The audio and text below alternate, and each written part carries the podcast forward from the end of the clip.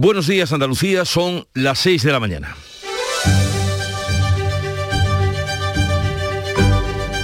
Despierta tu mente, descubre la realidad. En Canal Sur Radio, La mañana de Andalucía con Jesús Vigorra.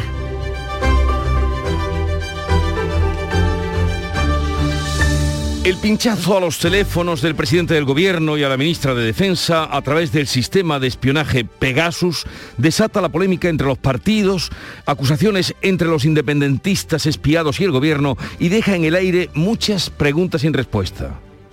¿Por qué se conoce ahora el espionaje? ¿Qué datos les robaron? ¿Desde cuándo sabe el gobierno y Sánchez, gobierno de Sánchez y Robles que han sido espiados? ¿Hay más espiados? Otra cuestión, ¿por qué la semana pasada decía el gobierno que no se podía ni confirmar ni desmentir el asunto del espionaje y este lunes dos ministros hacían de tan delicado asunto una declaración institucional? Y a todo esto, ¿qué dice el CNI? De momento, calla. Pero Esquerra Republicana habla de cortina de humo para tapar las escuchas a los independentistas, mientras que Unidas Podemos duda de que haya sido un ataque externo. Al Partido Popular le parece una casualidad política no menor que se conozca ahora, un año después de ocurridos estos hechos. El lío político ya está montado, mientras que las incógnitas sobre esta historia de espías llamada Pegasus están sin resolver. Veremos si se despejan tras el Consejo de Ministros de hoy, un día en el que muchas personas volverán a la actividad después del exitoso puente de mayo con millones de desplazamientos. Es 3 de mayo, fiesta de la Cruz, día grande en Granada, muy esperado, también deseado, y en Córdoba han acabado las cruces, pero hoy se inauguran los patios, abiertos hasta el 15 de mayo, se pueden visitar en horarios de mañana y tarde. Y es que en mayo la fiesta no para. En Canal Sur Radio, la mañana de Andalucía con Jesús Vigorra. Noticias. ¿Qué les vamos a contar con Beatriz Galeano? Buenos días, Beatriz. Buenos días. Pues vamos a comenzar por el tiempo.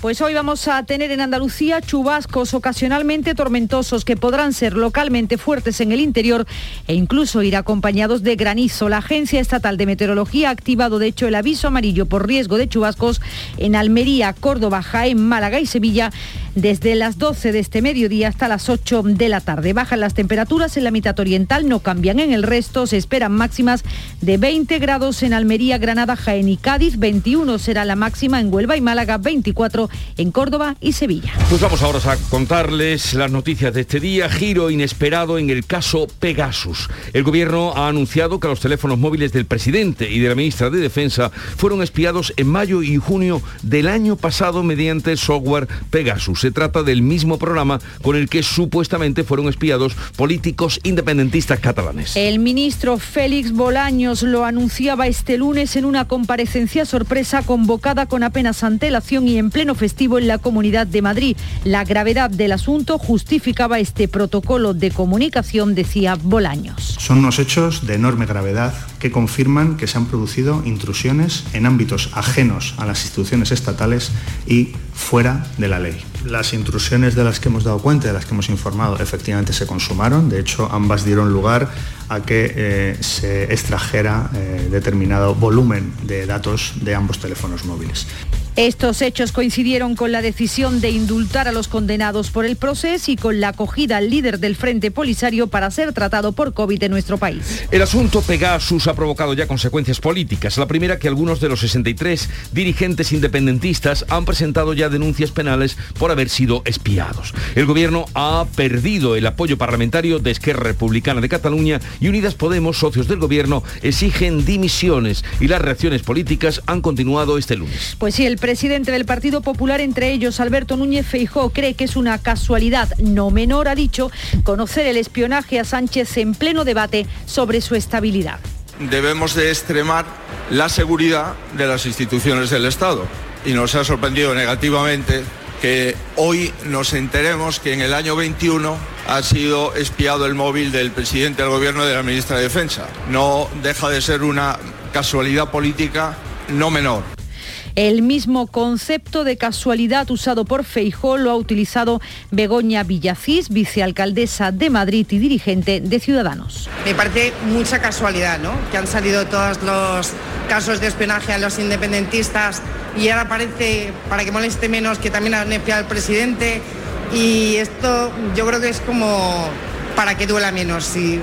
Desde Unidas Podemos, socios del gobierno del PSOE, Ione Belarra, ministra de Derechos Sociales, define lo ocurrido como un enorme fallo de seguridad y pide dimisiones. Es evidente que lo que está pasando es gravísimo y que he sido muy clara, porque se trata de un fallo de seguridad, de seguridad en el seno de nuestro Estado, que es gravísimo y que debe conllevar una asunción directa de responsabilidades.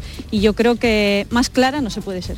Desde Unidas eh, Podemos eh, decía esto Ione Belarra, el independentismo catalán además cuestiona el espionaje al gobierno a pesar de la solidaridad mostrada a primera hora por Carles Puigdemont y Vox mantiene su argumento de que si las escuchas han sido autorizadas son totalmente legales. Sin duda, el caso Pegasus, como están escuchando, influirá también en la campaña andaluza. Las elecciones del 19 de junio van tomando forma. El PP insiste en la importancia de obtener una mayoría holgada que le permita gobernar en solitario e Izquierda Unida no despeja por ahora la incógnita sobre quiénes formarán su candidatura ni la persona que estará al frente de la misma. Y el peso de Andalucía ha denunciado al portavoz del gobierno andaluz, Elías Bendodo, ante la Junta Electoral por usar el Consejo de Gobierno para difundir el mensaje del PP. La denuncia se refiere a la rueda de prensa que ofreció el 27 de abril, posterior al Consejo de Gobierno, cuando estaban ya convocadas estas elecciones. Argumentan los socialistas que Bendodo no desaprovechó la oportunidad de situar al Partido Popular por encima del resto de la formaciones políticas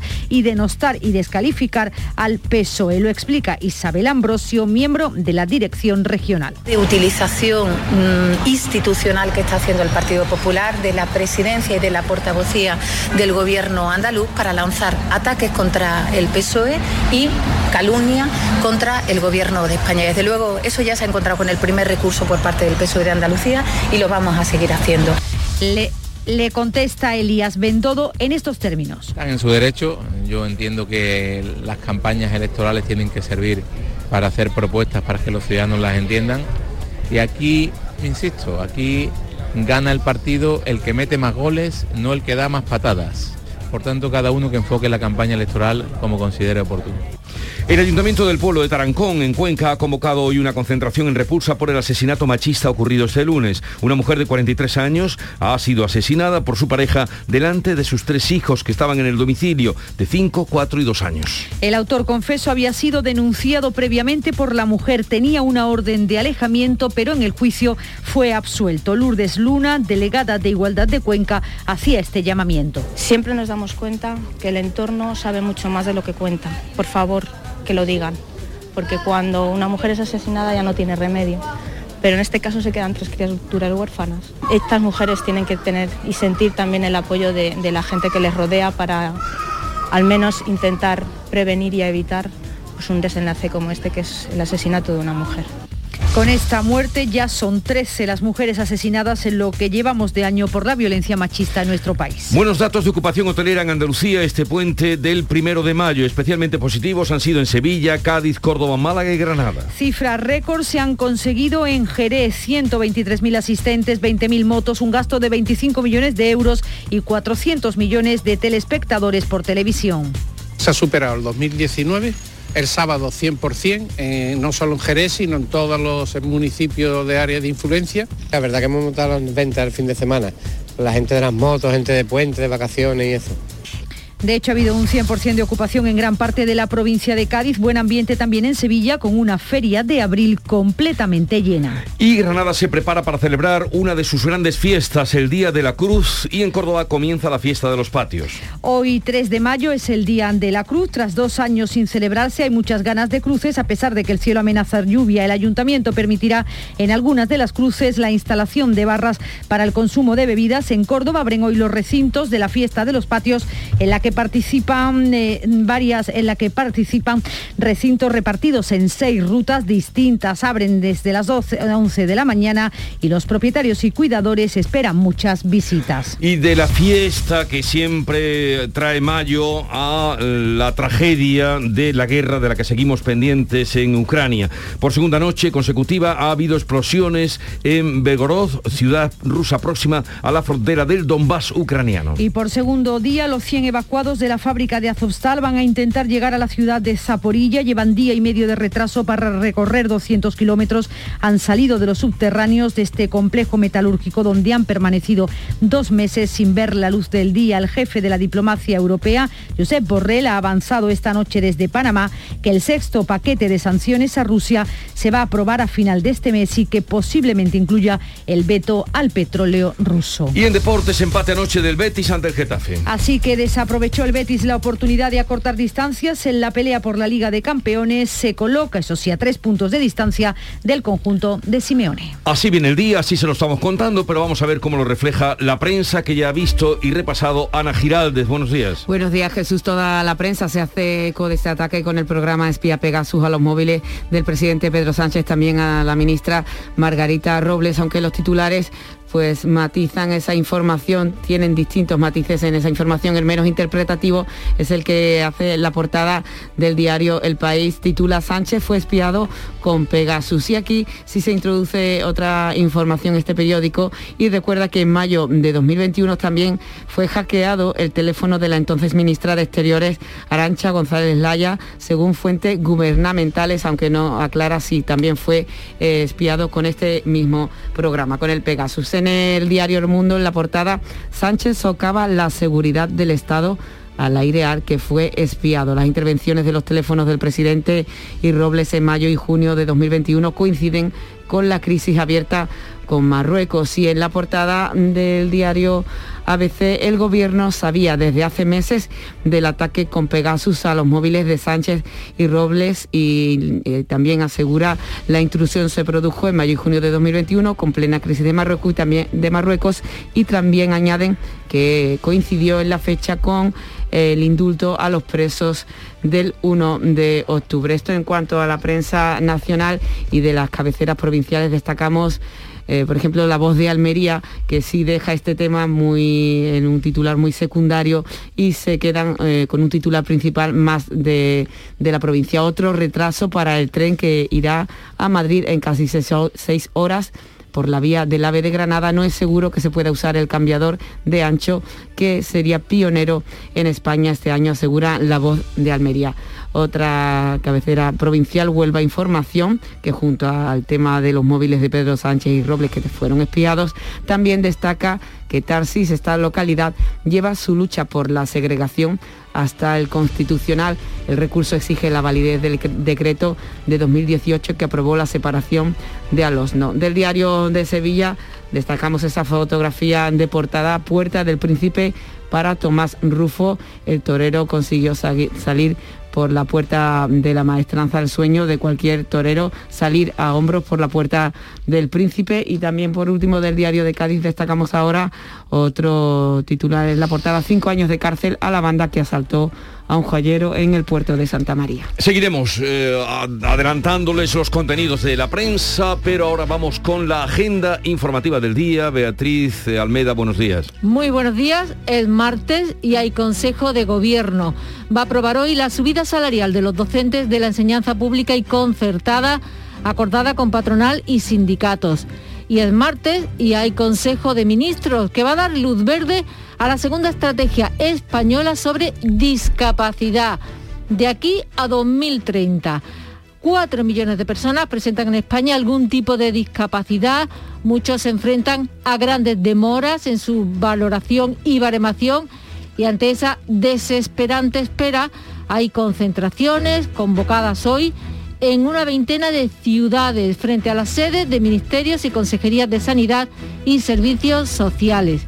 Y es martes y toca actualizar los datos de la pandemia. Veremos si la Consejería de Salud da buenas noticias y nos habla de un retroceso en los marcadores que no parece probable con los puentes, las fiestas, las cruces, las motos y todo lo que nos trae la primavera. Dos apuntes más, Reporteros sin Fronteras presenta hoy su informe sobre la libertad de prensa en 2022 y en Granada y convocada en la concentración por la muerte en accidente laboral de un trabajador en Escúzar, convoca comisiones obreras. Charo Padilla, me alegro de verte. Igualmente. ¿Cómo te va la vida? Bueno, agradable. Es agradable. Charo Padilla abrió la mañana a partir de las 5, es que como ayer fue fiesta y no te vi, Claro. por eso llevaba ya muchos días sin verte. Y, te- no puede vivir sin mí. No puedo vivir sin ti, sé. como decía la canción. Sé. Oye, ¿qué te has encontrado esta mañana? Pues mira, de verdad que yo me gustaría dividirme muchas veces para poder estar en las cruces de mayo, en la, en, en- en la Los de Gran- en las patios de Córdoba. los de Granada. Eh, me gustaría haber estado en Barbate comiendo atún. En la feria sí he estado, poquito, tampoco abusar porque yo estoy aquí a las 5 de la Muy mañana. profesional. En la, en la carrera de Jerez tenemos tanto donde elegir y esta mañana la gente nos ha contado, bueno, pues dónde eh, ha estado, ¿no? Y hemos estado también hablando de los burros o asnos, como tú quieras llamarlo, porque están en peligro de extinción. Y los le debemos mucho a los burros. En los tiempos pasados tirábamos de ellos para todo. Y hay una asociación que los protege, Asno, Asnupra o Asnopra, no sé, no me lo tengo mal escrito creo. Eh, hay 650 censados en Andalucía. Para que eh, eh, equiparen los, los- lo- la, la- la- la cifra, del INCES hay 1150 Ajá. y de asnos 650. O sea, está en peligro, peligro, pero muy peligro de extinción. Y esta asociación se trata de protegerlos y de Quiere decir que también le echen cuenta. Hay otra asociación que es de las más eh, veteranas, que es ADEVO, la de Rute, Ah. que es eh, lleva mucho tiempo también haciendo En por fin, los que hoy hemos Aquí hablado queda. de asno burro, lo que tú quieras. Hasta luego, Adiós. Charo. Te quería decir hace tiempo, pero nunca he encontrado el momento. Lo diría aquí, no me importa si todo el mundo me mira riendo. Es que la otra noche Esta es la fue- música que nos llega de Canal Fiesta Radio. Solo quiero decirte, y por mi parte solo quiero decirles algunos nombres de los invitados que vamos a tener en el programa. Por ejemplo, hablaremos con Javier Hernández, que es vicepresidente de la Asociación de Empresarios Hosteleros de la Costa del Sol, a partir de las 8, para que también nos haga balance de este eh, puente eh, que ha sido em, pues eh, tan exitoso en todo el litoral. También estaremos a partir de las 8.45 ya en tertulia con Francisco Hernández, que es fiscal decano penal de la Fiscalía Provincial de Granada y fiscal delegado de Criminalidad Informática. Y algo podrá decirnos del asunto Pegasus. Luego de las 9, Lorenzo Amor, presidente de la Federación de los Trabajadores Autónomos, estará con nosotros. Crecen los afiliados eh, a esta asociación de autónomos. En Andalucía crecen también los eh, trabajadores autónomos que inician su propio negocio. Con Francisco Arevalo haremos a partir de las diez y media para atenderles a todos ustedes y terminaremos con la tertulia de Guiris en la que hoy vamos a incluir a Davinia que viene a presentarnos su último disco. Eh.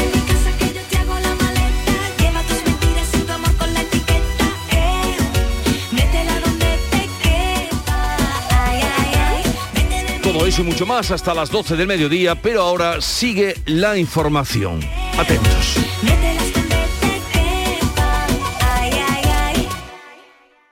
Hola, soy Barturo Valls. ¿Cómo? ¿Barturo Valls? Sí, porque soy Arturo en el bar. y hoy soy tu camarero. Pues ponme un colacao. ¿Y en vaso grande? Como quieras, figura, que aquí cada uno lo pide a su manera. Marchando tu colacao. La mañana de Andalucía. El caso Pegasus es sin duda la noticia informativa también hoy. Ha dado un giro absolutamente inesperado. El gobierno ha anunciado que los teléfonos móviles del presidente y de la ministra de Defensa también fueron intervenidos con este programa. Olga Moya.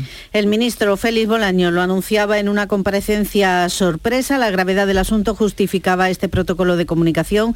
En todo momento, el Ejecutivo descarta que haya sido fuego amigo, decía, es decir, la inteligencia española, y habla de agentes externos. Son unos hechos de enorme gravedad que confirman que se han producido intrusiones en ámbitos ajenos a las instituciones estatales y fuera de la ley. Existe constancia que el software Pegasus ha sido utilizado de modo ilícito en al menos 20 países y que entre las víctimas de estas intervenciones se encuentran gobiernos, eh, personalidades de la sociedad civil de distintos ámbitos, informadores, eh, personas eh, de, distinta, de distinta naturaleza. El espionaje coincidía en el tiempo con la decisión de indultar a los condenados del proceso y también cuando España acogió al líder del Frente Polisario para ser tratado por COVID. Entre las consecuencias políticas provocadas ya por el programa Pegasus, la primera es que algunos de los 63 dirigentes independentistas han presentado ya denuncias penales por ser eh, espiados. El gobierno ha perdido el apoyo parlamentario de Esquerra, clave para la aprobación, por ejemplo, de los presupuestos. Unidas Podemos, socios del gobierno, exigen dimisiones y la comisión de secretos oficiales incluirá ahora a los independentistas catalanes y a Bildus. Reacciones, por tanto, desde también desde todas las formaciones políticas a la denuncia de espiaje, de espionaje de los móviles del presidente y de la ministra de Defensa realizada con el sistema Pegasus. El presidente del PP, Núñez Feijóo, cree que es una casualidad no menor conocer precisamente ese espionaje en pleno debate sobre su estabilidad. Debemos de extremar la seguridad de las instituciones del Estado y nos ha sorprendido negativamente que hoy nos enteremos que en el año 21 ha sido espiado el móvil del presidente del gobierno y de la ministra de Defensa. No deja de ser una casualidad política no menor. La vicesecretaria del PSOE, Adriana Lastra, reclama al líder del PP, altura de miras, le acusa de tirar la piedra y esconder la mano. Frivolizar, como ha hecho el señor Fijó, con un ataque a nuestras instituciones no es lo que se espera del principal líder de la oposición. Sembrar dudas ante algo tan grave es demostrar muy poco sentido de Estado. El mismo concepto de casualidad usado por Feijóo utilizaba Begoña Villacís, de Ciudadanos. Me parece mucha casualidad, ¿no? Que han salido todos los casos de espionaje a los independentistas y ahora parece, para que moleste menos, que también han espiado al presidente y esto yo creo que es como para que duela menos. sí. Desde Unidas Podemos, Ione Belarra, la ministra de Derechos Sociales, definía lo ocurrido como un enorme fallo de seguridad y pedía dimisiones. Es evidente que lo que está pasando es gravísimo y que he sido muy clara porque se trata de un fallo de seguridad, de seguridad en el seno de nuestro Estado que es gravísimo y que debe conllevar una asunción directa de responsabilidades. Y yo creo que más clara no se puede ser. El presidente de Esquerra Republicana de Cataluña, Oriol Junqueras, exigía responsabilidades políticas lejos de posibles coartadas. Clar que pot ser una cortina de fum per intentar diluir les seves responsabilitats, però aquesta cortina de fum, si és que ho és, no funciona. Vox mantiene su argumento de que si las escuchas han sido autorizadas son legales. Rocío Monasterio. Yo espero que se esclarezca qué ha pasado con el espionaje, pero si el espionaje ha sido con una eh, bueno, con la ley en la mano y con una orden judicial, desde luego no va a haber ningún problema porque eso está permitido. Desde Andalucía, el consejero de la presidencia y portavoz del Gobierno dice que este hecho refuerza la petición del PP para que a ciertas formaciones políticas no se les permita acceder a los secretos oficiales. Elías Bendodo. Se carga de razón la iniciativa que ha planteado el Partido Popular que los partidos políticos que quieren romper España no pueden conocer los secretos de España. Los partidos independentistas, los herederos de ETA, no pueden conocer los secretos de España. Hoy es un perfecto ejemplo de lo que no debe pasar. Pues bien, ¿qué es Pegasus? Pegasus es un programa informático de espionaje, algo así como un sistema operativo dentro del sistema operativo del propio teléfono, desarrollado por la compañía israelí NSO Group. Está considerado como el más avanzado del mundo, ya que entra en el móvil simplemente enviando un mensaje sin necesidad de que abra este mensaje el receptor. A partir de ese momento, el programa espía puede acceder a todas nuestras conversaciones, leer nuestros mensajes, acceder a la memoria del teléfono, incluso activar y controlar el micrófono y la cámara. Toda la información se transmite sin que el propietario sepa que su móvil está infectado y borrando las huellas. Pegasus cuando realiza una intrusión en un dispositivo móvil y se va, digamos que borra sus huellas y hace procesos antiforense informáticos, dificultando que luego los investigadores puedan encontrar algún tipo de prueba que trazabilice quién ha sido el que ha realizado la intrusión. Otros gobiernos han ordenado rastreos internos por la amenaza de Pegasus o han sido víctimas de esas escuchas. Downing, Street investigó varios móviles en las oficinas de Boris Johnson durante el verano de 2021. La prensa francesa también reveló que los teléfonos de Emmanuel Macron y de algunos ministros fueron pirateados en 2019 de un espionaje masivo. Y hay Consejo de Ministros donde sin duda también se abordará este asunto. Mientras en Andalucía continúa la precampaña electoral. El Partido Socialista ha denunciado al portavoz del Gobierno andaluz, Elías Bendodo, ante la Junta Electoral por usar el Consejo de Gobierno para difundir los mensajes políticos del Partido Popular. La denuncia se refiere a una rueda de prensa que ofreció el 27 de abril, posterior al Consejo de Gobierno, cuando ya estaban convocadas las elecciones. Argumentan los socialistas que Bendodo no desaprovechó la oportunidad para situar al Partido Popular por encima del resto de formaciones políticas y de manera especial denostó y descalificó al PSOE y a su candidato Juan Espadas. Lo explicaba Isabel Ambrosio, miembro de la dirección regional utilización mm, institucional que está haciendo el Partido Popular de la presidencia y de la portavocía del gobierno andaluz para lanzar ataques contra el PSOE y calumnia contra el gobierno de España. Desde luego, eso ya se ha encontrado con el primer recurso por parte del PSOE de Andalucía y lo vamos a seguir haciendo. Pues así le contestaba Elías Bendodo. Están en su derecho. Yo entiendo que las campañas electorales tienen que servir para hacer propuestas para que los ciudadanos las entiendan. Y aquí insisto, aquí gana el partido el que mete más goles, no el que da más patadas. Por tanto, cada uno que enfoque la campaña electoral como considere oportuno. En esta precampaña también la secretaria general del Partido Popular de Andalucía, Loles López, ha dicho en Huelva que el objetivo de su formación es lograr una mayoría suficiente que le permita gobernar en solitario para que Andalucía siga avanzando. Hay dos caminos, o seguir avanzando o volver a la casilla de salida. Y yo creo sinceramente que los andaluces quieren seguir avanzando, que no queremos retroceder, no queremos volver a esas políticas del PSOE de hace 40 años que hemos estado sufriendo, que nos colocaban pues en todos los indicadores a la cola y que sin embargo hoy se ha dado totalmente un giro en esa activa de política. Mientras en el Partido Socialista insisten en que es más necesario que nunca luchar contra la ultraderecha, lo decía el secretario general en Andalucía, Juan Espadas. Hoy el PSOE es más necesario que nunca. Hoy el PSOE se convierte en la alternativa a un gobierno con la ultraderecha, por ejemplo, aquí en Andalucía. Hoy el PSOE es más necesario que nunca justamente para consolidar todo aquello que queremos, todo aquello por lo que hemos luchado. El coordinador general de Izquierda Unida en Andalucía no despeja de momento la incógnita sobre la candidatura de confluencia para las próximas elecciones autonómicas y quién se pondrá al frente. Tony Valero ha subrayado aquí en Canal Sur Radio que se va a tomar una decisión de forma colectiva y en consenso, pensando, dice, en lo mejor para los andaluces. Pues yo creo que la mejor para los andaluces y las andaluzas que parte del compromiso de tener garantía de un frente amplio que represente a los intereses de la mayoría social. Bueno, yo creo que los líderes y las lideresas van a estar al pie de cañón de lo que vamos a decir colectivamente desde el consenso y con toda la ilusión de la gente que nos está esperando. Y la consejera de Igualdad, Políticas Sociales y Conciliación de la Junta, Rocío Ruiz, podría ser la número uno de Ciudadanos por la provincia de Cádiz en las elecciones del 19 de junio. En la Feria de Sevilla, Ruiz va a acompañar hoy a la presidenta del partido, a Inés Arrimadas, también al coordinador autonómico de la Formación Naranja y vicepresidente de la Junta de Andalucía, Juan Marín. Y este martes la Consejería de Salud va a actualizar los datos de la pandemia en Andalucía. Las últimas cifras son del pasado viernes, día en el que se notificaron 8.700 contagios y 46 muertes. La tasa en mayores de 60 años era de 508 casos por cada 100.000 habitantes y el número de hospitalizados con coronavirus ascendía a 630 el viernes. 43 de ellos están ingresados en las UCIs. En el conjunto de España se informó de 62.000 nuevos casos y 229 muertes y una tasa en mayores de 60 años que supera ya los 675 casos. De hecho, con estos datos, la Organización Mundial de la Salud dice que la relajación de las medidas como la eliminación de las mascarillas ha acelerado la expansión de la nueva variante del COVID que se conoce como XE, combinación de Omicron y la variante sigilosa que fue detectada en un principio en Reino Unido.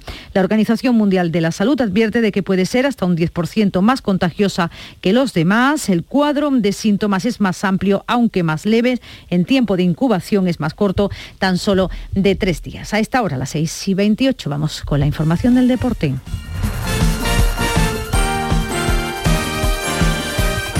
Información que nos trae Antonio Camaño. Muy buenos días. Hola, ¿qué tal? Muy buenos días. Desaprovechó el Betis la oportunidad de acortar distancia en la pelea por la Liga de Campeones después de empatar a cero ante el Getafe en el Alfonso Pérez Muñoz. Después del empate del Sevilla y la derrota del Atlético de Madrid, tenía la oportunidad de meterse de lleno en la pelea por la Liga de Campeones el conjunto verde y blanco. A pesar de este empate, dice Pellegrini que estarán en la pelea por la mejor competición europea hasta el final. Pero quedan todavía cuatro partidos, vamos a intentar seguir peleando hasta el final. Y el Sevilla de Lopetegui, que ya aseguró la clasificación europea de cara a la próxima temporada, será la número 18 en las últimas 19 temporadas. Aún así, la pelea está por la Liga de Campeones. Es lo que quiere el conjunto de Nervión en este tramo final de la temporada, con cuatro partidos por dilucidar. Todavía el Sevilla tiene muchísimas opciones. Y en el Granada, el proceso de divorcio entre la afición y la actual directiva del conjunto nazarí es evidente. Vivió un nuevo capítulo este pasado domingo en Los Cármenes, donde afloraron nuevos cánticos de repulsa hacia los miembros de la planta noble. Mala situación para un equipo que se juega el mantenerse en primera.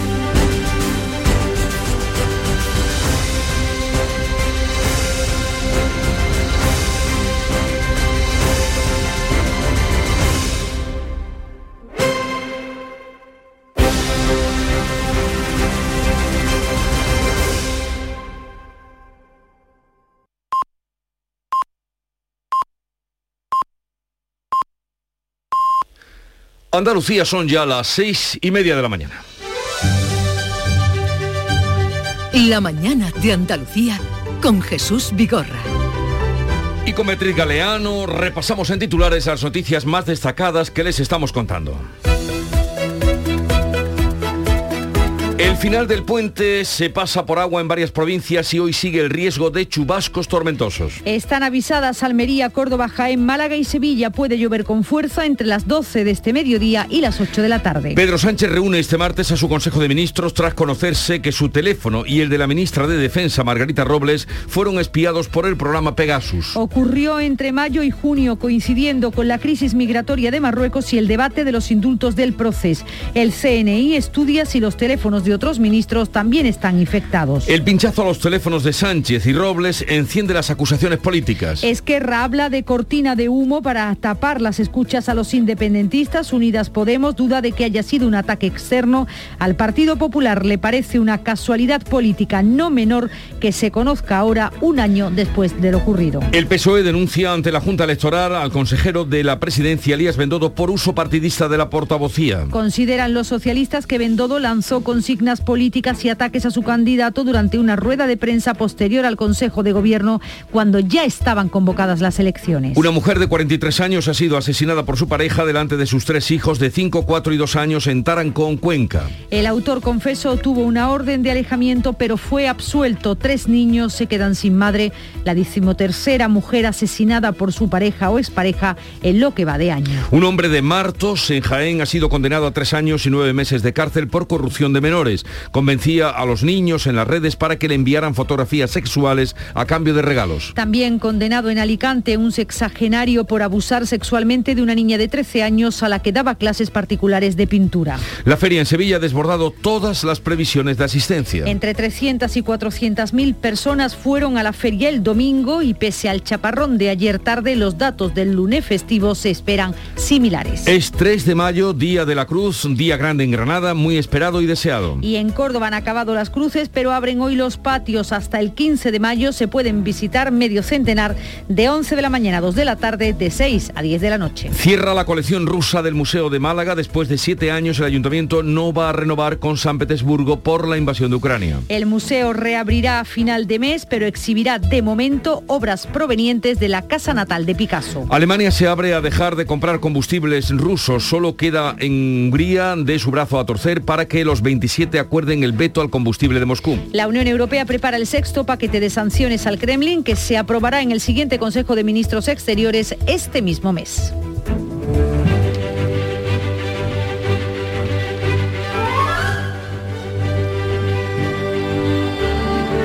Hoy se celebra por encima de todo el Día de la Santa Cruz. Eh, en Granada, como acabamos de contar, lo esperan con gran entusiasmo. En Córdoba se adelantaron porque a veces las fiestas son variables, pero es el día 3, el Día de la Santa De la Cruz. Cruz, sí, sí. Son variables según convenga. Y, y hoy es el Día de San Felipe Apóstol. Fue uno de los doce apóstoles elegidos por Jesús. De hecho, en el Evangelio aparece como el quinto de toda la lista de los apóstoles. Tuvo una especial comunicación con Jesús. Una vez que el Señor ascendió, predicó el Evangelio en Asia Menor. Y tal día como hoy, 3 de mayo de 1991, finalizaba la emisión de la serie Dallas. La serie se estrenó en el año 78 en la cadena CBS. Haré que acabes en la calle, con la ropa que llevas puesta y con un platillo para pedir limosna. Conseguiré el divorcio más rápido. Y se mantuvo como el culebrón de mayor éxito durante sus 13 temporadas. Bueno, ya ven ustedes que ha sido rebasada por Cuéntame, pero Sí. eso es otra cosa. ¿Y cuándo dices que terminó? Terminó tal día como hoy, un 3 de mayo de 1991. Ah, Pobre 91. JR. Trabaja mucho, demasiado. Y yo que soy su mujer. Trabaja mucho, demasiado. Yo no la vi esa serie. Ahí los traductores, tú eres muy joven. Tú sois muy No, jóvenes vosotras. no. Ya se nota. Yo sé que no me interesaba. Y tal día como hoy, y esta es una fecha que deberíamos eh, grabar de forma indeleble en nuestra memoria, tal, tal día como hoy, de 2018, la banda terrorista ETA ponía fin a su ciclo histórico y terrorífico y se disolvía, dejando atrás 853 víctimas y más de 700 atentados. Ocurrió un día como hoy, hace 14 años. Por cierto, el Día Mundial de la Libertad de Prensa, que es hoy. Con tal motivo he traído una cita que habla mm, de la libertad. Dice, la libertad anuncia peligros para quienes no la desean en los demás. El cerebro, donde se aloja la idea de libertad, tiene la misión de ser desobediente. Esto lo decía Beatriz Moura en sus memorias, editora de Tusquets, y que llegó a España para establecerse aquí y ser una persona fundamental en el mundo editorial. La libertad anuncia peligros para quienes no la desean en los demás. El cerebro, donde se aloja la idea de libertad, tiene la misión de ser desobediente. Así es que aplíquense el cuento. Y vamos a ver segunda entrega de prensa, segunda descarga. Ana Giraldez. Pues buenos días, Sánchez fue espiado con Pegasus, así titula el diario El País. La Moncloa revela que los móviles del presidente y de la ministra Robles fueron infectados con el programa. Este tema, como no podía ser de otra forma, está en todas las portadas de todos los diarios nacionales y las cabeceras provinciales. En el mundo, Sánchez socava la seguridad del Estado al airear que fue espiado y también un segundo titular en el que se cuestiona la seguridad de los servicios de inteligencia de España. El CNI anula el acto del 20 aniversario con su jefa en entredicho. Felipe VI daba el discurso de clausura este viernes, un acto que ha sido eh, anulado. Y en la portada del diario ABC, el gobierno sabía desde hace meses del ataque con Pegasus a los móviles de Sánchez y de Robles. La intrusión se produjo, como ya sabemos, en mayo y junio de 2021 y recuerda al diario ABC que fueron fechas en plena crisis con Marruecos y con el indulto a los presos del proceso. En cuanto a las cabeceras provinciales, en el diario de Sevilla queremos destacar también un informe que, en el que se avanza el COVID causó más muertes en los barrios más pobres. Fíjate Jesús que el riesgo observado en los barrios con menos ingresos fue aproximadamente de un, un 10% superior para las infecciones hasta un 40% superior para las hospitalizaciones y un 100%, esto es el doble para las defunciones. Este informe demuestra que en los ingresos más bajos había más riesgo de fallecer por COVID que en las rentas más eh, altas. Esto en el diario de Sevilla también destacamos en el Huelva Información el titular Tarsis lleva su lucha por la segregación hasta el constitucional. El recurso exige la validez del decreto de 2018 que aprobó la separación de Alosno. En cuanto a la voz de Almería, destacamos otro titular ahora. Las matriculaciones siguen sin remontar. En lo que va de año no se recupera el sector de la automoción en esta provincia, que también denuncia como primer titular otro retraso para el tren que irá a Madrid en casi seis horas.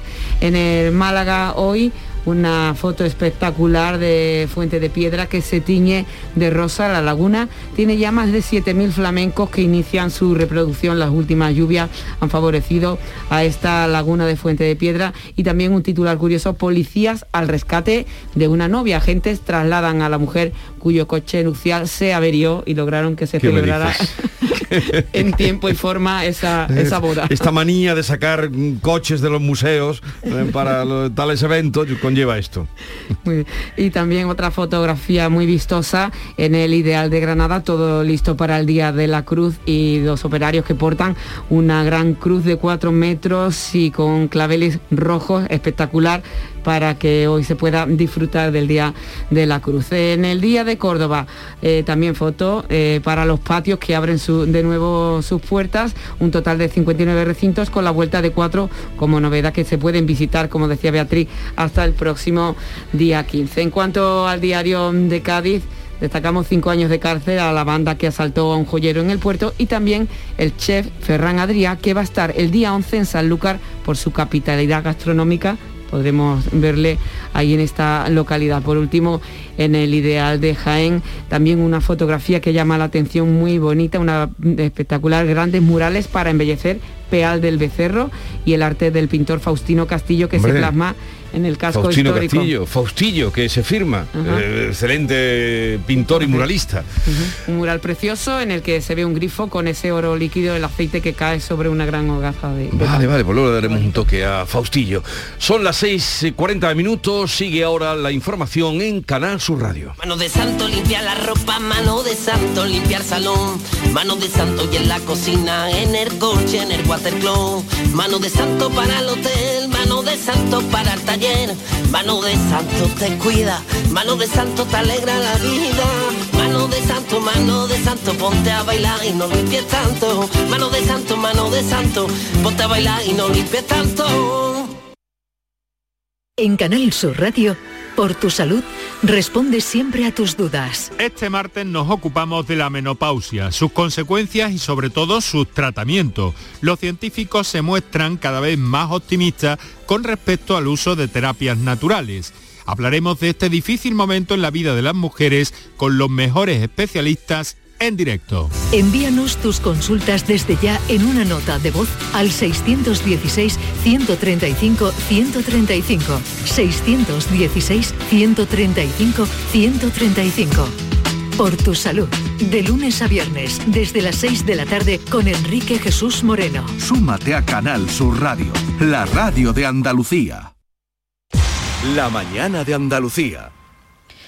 Este martes está ya terminada este puente y conocemos los balances, por ejemplo, el hecho por la Dirección General de Tráfico. Andalucía ha cerrado esta operación de tráfico primero de mayo con un balance de cinco fallecidos y dos heridos leves en cuatro accidentes mortales de circulación. Cuatro de las víctimas eran motoristas que perdían la vida en la provincia de Cádiz. En las carreteras de todo el país han muerto 13 personas en 12 accidentes de tráfico. Y este es que este ha sido un puente de gran, de mucha afluencia de tráfico de visitantes en Andalucía y satisfacción en los hoteles, en la hostelería de Cádiz tras este brillante puente. El buen tiempo, el Gran Premio de España de Motociclismo y la celebración de las primeras ferias han dejado llenos en hoteles, bares y restaurantes. Las cifras en récord se la lleva Jerez, 123.000 asistentes, 20.000 motos, un gasto de 25 millones de euros y 400 millones de telespectadores por televisión.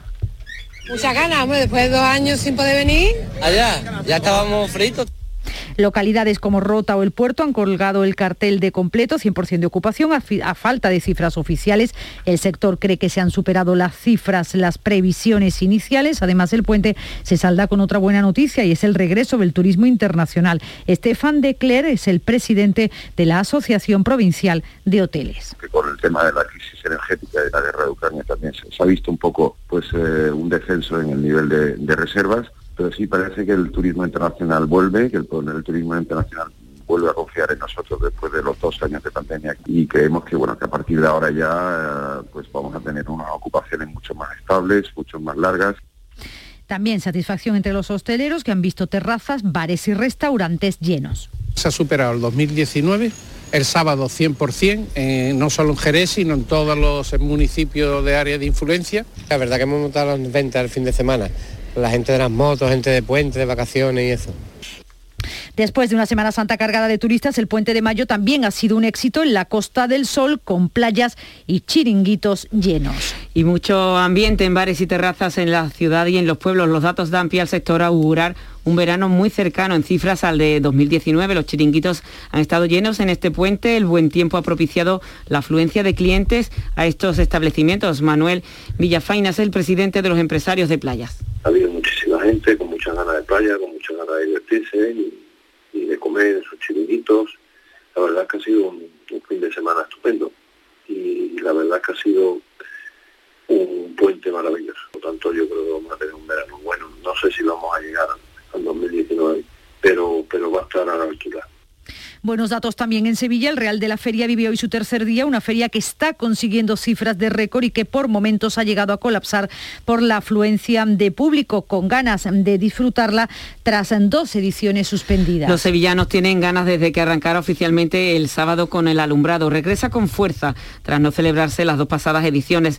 En la tarde de este lunes sorprendió un aguacero a los feriantes, no obstante, el tiempo revuelto como en primavera que estamos no ha impedido que la jornada haya dado pie a bailar con fuerza, con ganas contenidas. Basta ver el ambiente del Real para comprobar que hay ganas, muchas ganas de feria. Con unas ganas que estamos aquí desde el sábado, ¿eh?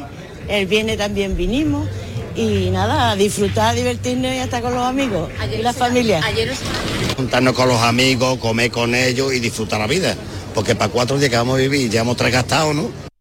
En la costa onubense también ha sido especialmente bueno para el turismo este puente. Se van a superar también las previsiones de ocupación. Y hoy es el Día de la Cruz, una de las fiestas más tradicionales de Granada. Los claveles rojos, las macetas de geranios, los enseres de cobre, como no, el pero y las tijeras están presentes en todas las cruces que se levantan en la capital. Tras un paréntesis de dos años, muchas gran ganas de cruces a pesar de que el cielo amenaza lluvia. Vuelta a la normalidad, nos viene bien a todos.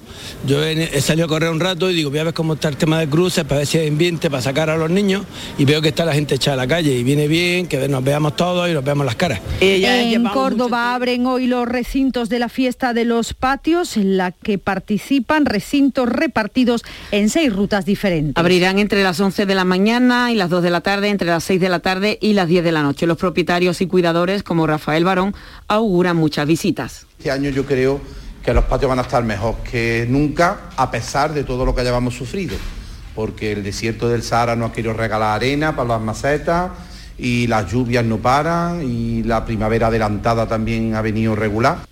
Hoy conoceremos datos más concretos sobre la ocupación hotelera de este puente en Andalucía. Y en sucesos, el Ayuntamiento de Tarancón, en Cuenca, ha convocado este martes una concentración en repulsa por el asesinato machista ocurrido ayer. Una mujer de 43 años ha sido asesinada por su pareja delante de sus tres hijos de 5, 4 y 2 años. El autor confesó tuvo una orden de alejamiento, pero fue absuelto. Lourdes Luna, delegada de Igualdad de Cuenca, hacía este llamamiento.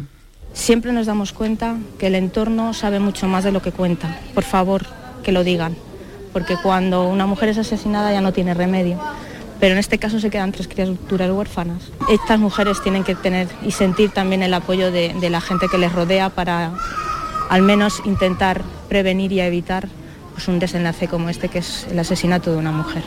En el exterior, el jefe de la diplomacia europea, Josep Borrell, ha avanzado esta noche desde Panamá que el sexto paquete de sanciones a Rusia se aprobará a finales de este mes y que posiblemente va a incluir el veto al petróleo ruso. Los 27 tienen que votar a favor.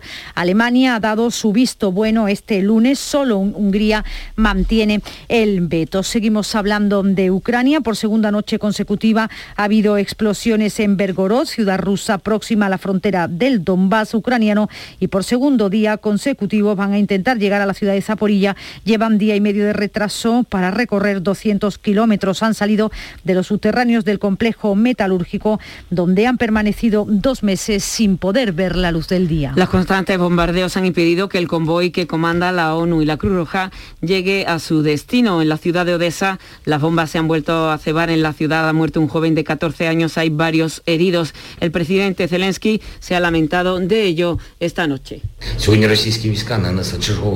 Este lunes las tropas rusas han lanzado otro ataque con misiles contra Odessa. Un niño de 14 años ha muerto, una niña de 17 ha resultado herida. ¿Qué es esto? ¿Por qué? ¿Cómo? Estos niños han amenazado al Estado ruso. Así es como luchan ellos. La ONU ha elevado a 3.150 las muertes verificadas desde el inicio de la guerra. De esta noche llegan noticias de Estados Unidos. La inteligencia de ese país informa de que Rusia prepara un referéndum para anexionarse las regiones de Donetsk y Lugansk, las dos provincias separatistas. Lo ha revelado esta noche Michael Carpenter, el embajador de Estados Unidos para la OSCE, la Organización para la Seguridad y la Cooperación en Europa. De acuerdo a nuestros últimos informes, creemos que Rusia intentará anexionarse Donetsk y Lugansk con un referéndum amañado a mediados de mayo uh, y planea hacer lo mismo en Gerson. 69 días cumple hoy la guerra en Ucrania. Voluntarios que desde el inicio de la guerra han estado coordinando las aportaciones de ayuda a la población ucraniana desde el campo de Gibraltar piden ahora a los vecinos que mantengan la gran solidaridad mostrada hasta ahora. Han pasado, como decía Ana, 69 días desde que comenzó la guerra y faltan, siguen faltando alimentos. Galletas, leche, fruta en lata, zumos, pastas, té, necesitan todo tipo de alimentos no perecederos, continúan necesitándolo, especialmente los niños, también pastillas para potabilizar agua. Eugenia Glusenko es una ucraniana que lleva años en el campo de Gibraltar y que desde que comenzó la invasión rusa coordina junto a otros voluntarios este envío de ayuda. Los españoles son muy solidarios, pero el volumen que hubo en principio era tremendo porque trabajábamos 10 y 12 horas sin parar.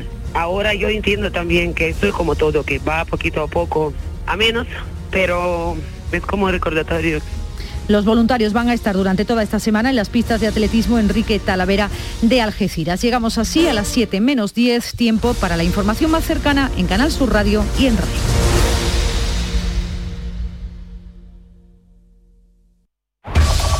En la mañana de Andalucía de Canal Sur Radio, las noticias de Sevilla con Araceli Limón.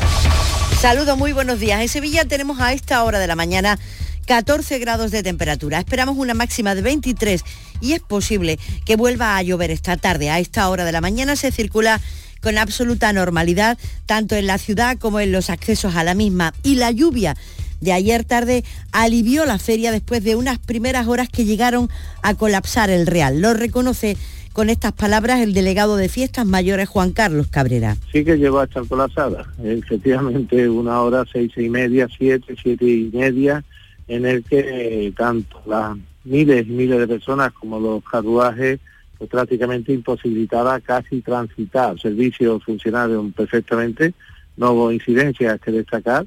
El alcalde habla de cifras de récord de afluencia. El domingo fue el día de mayor presencia de público de toda la historia de la feria. Que ha sido la noche con mayor eh, personas en el Real de las últimas décadas. Estoy seguro que se superó el millón de personas y por tanto es mm, una feria que está cumpliendo desde ese punto de vista y también hay que decir sin incidentes pues todas las expectativas que nos habíamos marcado. Una situación, la del lunes, que confirman las personas que estuvieron allí en el Real. Pero a las 6 de la tarde ya la gente se tiró a la calzada y verdaderamente es muy peligroso que vayan coincidiendo los caballos con las personas porque, bueno, los caballos no es un coche que tú frenas, pisas el freno, sino que son animales. Yo a las 6 de la tarde me dio miedo ya y me fui. En las casetas se llegaron a acabar productos tan elementales como el pan y el hielo. Ayer nos faltó hielo, pan y bebida, pero es verdad que allí estuvo muy bien, que hubo mucha gente. En las primeras horas de la feria, Tusan trasladó a 340.000 personas, el metro a 156.000 y el aparcamiento del Charco de la Pava se ocupó por completo. El ayuntamiento asegura que están funcionando los controles para acabar con la venta ilegal de alcohol en la calle del infierno y que están funcionando las medidas adoptadas contra la botellona en el barrio de los Remedios. Estamos con la venta de alcohol los cacharritos que se daban y que prácticamente pues también es insignificante porque no paramos de estar presentes y con ese control de la botellona, aparte del que también en la feria estamos apercibiendo a los caseteros en el sentido de que traten de evitar que se saque eh, vidrio y también se hagan botellonas en la misma puerta de la portada, ¿no? Y en esta feria de récords, ayer tarde se abrió por tercera vez la puerta del príncipe en la Real Maestranza de Sevilla. El segundo día de forma consecutiva. Ayer fue para el torero Tomás Rufo que cortó tres orejas bajo un auténtico diluvio. Y ayer fue también la primera tarde sin ruido en la calle del infierno. Es una medida que se ha adoptado para que puedan disfrutar de las atracciones, especialmente personas con trastornos del espectro autista. La iniciativa se puso en marcha como proyecto piloto en el 2000 19 y este año se amplía tres días, ayer, el jueves y el sábado entre las 2 y las 6 de la tarde. Los altavoces de la zona de atracciones dan una tregua, algo que es fundamental para las personas que padecen este problema. Escuchan a Rafael Jorrete, presidente de la Asociación Asperger TEA de Sevilla. Es una medida importante porque les permite que durante, por lo menos durante un tiempo, ellos puedan estar allí sin que se sobresaturen de, de ruido, ¿no? Que es lo que siempre cuando hemos visto otros años es que los chicos van para allá y, bueno, y, y, al final siempre se venían con grandes ataques de ansiedad, se venían agobiados y no, no, no podían disfrutar de aquello. Los miembros de esta asociación aseguran que lejos de ahuyentar al público, esta medida puede ser un atractivo añadido. El presidente lo entiende de esa manera. 2019 yo creo que fue un éxito. O sea, no es que fueran las familias de, personas, de chicos con el espectro tal, no, no, es que fue muchísima gente, fue más gente, yo creo que los otros días. Quizá este año podamos ver la diferencia entre los días que hay ruido y los días que no hay ruido, porque a lo mejor nos llevamos una sorpresa y resulta que es cuando, cuando más gente va. Son las 6 y 54 minutos de la mañana. Si eres de los que hace cualquier cosa, salerito para jartarte de reír. O eres de las que conquista bailando por sevillanas. O de los que te gusta el cante a la sombra de los pinos, es que eres muy de feria. Eres muy de Tusam. En feria, elige Tusam. Ayuntamiento de Sevilla. Piensa en algo necesario para la vida. Algo natural. Algo que fluye por la grita más pequeña. El agua. Ahora imagina un lugar donde relajarte. Donde sanar por dentro y por fuera Hotel Balneario San Nicolás, un destino único donde el agua emerge desde el interior de la Tierra a 47 grados y medio. Visítanos en Alama, muy cerca de ti. Más información en balneariosannicolás.es. En Canal Sur Radio, las noticias de Sevilla. El aeropuerto de Castellón reactivó ayer las conexiones con nuestra ciudad, operadas por la línea Air Nostrum. Se trata de dos vuelos semanales, lunes y miércoles. De momento, está previsto que la línea opere hasta el 19 de octubre, exceptuando el mes de agosto, en el que los vuelos se interrumpen hasta el 5 de septiembre. Con esa programación se pretende extender el calendario de vuelos más allá de la temporada del verano, favoreciendo así la desestabilización de la campaña turística. Y las fuerzas de seguridad reiteran, reiteran la necesidad de cumplir con la prohibición relativa a las zonas de baño para evitar sucesos como el de este fin de semana, que ha costado la vida a dos extranjeros de 41 y 42 años en los lagos del Serrano, en el municipio de Guillena.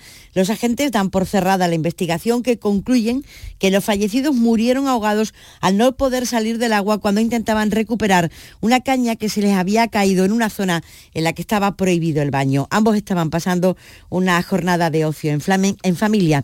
Y el colectivo de vecinos afectados por los episodios de hedor que desde hace varios años sufre la barriada Guadalquivir en Coria del Río, a consecuencia de un vertido de hidrocarburos de una gasolinera, han pedido una reunión con el defensor del pueblo, Jesús Maestú, y con el defensor del menor en Andalucía a cuenta de la situación de tres chicos de estas familias, quienes a su juicio son los más afectados por la inhalación de gases. Y Podemos Sevilla ha pedido la ampliación de recursos destinados a la fosa común de Pico Reja para hacer frente al fuerte volumen de trabajo. Esta fosa común del cementerio de San Fernando alberga al menos los cuerpos de 5.000 personas, mil de ellos víctimas de la guerra. También insta a la Junta de Andalucía a actualizar el protocolo para la identificación de los cuerpos. Escuchan a la concejal del Grupo de Podemos en el Ayuntamiento, Susana Serrano. Instar al, al Gobierno municipal a que amplíe los recursos para que haya más personal aunque se está llevando muy bien los trabajos, instar a la Junta para que actualice el protocolo con respecto a la localización, la investigación, los análisis de ADN de las personas, eh, los cuerpos que se han encontrado.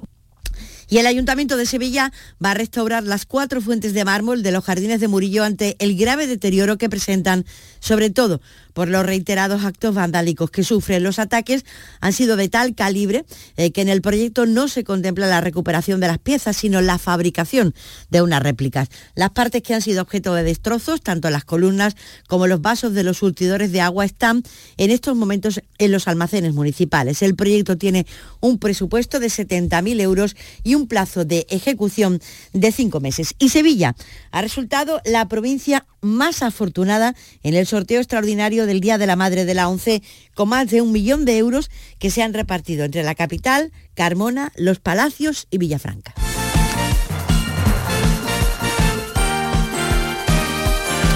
Y de la información deportiva destacamos que el Betis empató anoche ante el Getafe en su lucha, en la lucha que tiene ahora por alcanzar la Champions. Antonio Camaño nos lo cuenta. Hola, ¿qué tal? Muy buenos días. Desaprovechó el Betis la oportunidad de acortar distancia en la pelea por la Liga de Campeones después de empatar a cero ante el Getafe en el Alfonso Pérez Muñoz. Después del empate del Sevilla y la derrota del Atlético de Madrid, tenía la oportunidad de meterse de lleno en la pelea por la Liga de Campeones el conjunto verde y blanco. A pesar de este empate, dice Pellegrini que estarán en la pelea por la mejor competición europea hasta el final. Pero queda todavía cuatro partidos, vamos a intentar seguir peleando hasta el final. Y en el mismo objetivo anda el Sevilla en la pelea por la Liga de Campeones. Después del empate ante el Cádiz le beneficia también este pinchazo entre comillas del conjunto verde y blanco. Y terminamos con esta noticia. La edición número 42 de la Feria Internacional del Títere de Sevilla amplía su oferta artística y de espacios. Desde el 18 al 29 de mayo se podrá disfrutar de más de una treintena de espectáculos a cargo de 21 compañías de Europa y de España. Se ha diseñado un cartel destinado al público de todas las edades con montajes que van desde lo más tradicional a la vanguardia. Así lo precisa Juan Carlos Clavijo, director del certamen. Por ejemplo, traemos la compañía La Máquina Real, un teatro de marionetas del estilo de la tía Norica. Es un teatro muy antiguo que se ha recuperado y que se sigue representando. Y bueno, dentro de la programación pues también hay compañías que son jóvenes, nuevas, que trabajan el mundo de la marioneta, con la danza, con la música, en fin. Siguen las noticias en Canal Sur Radio.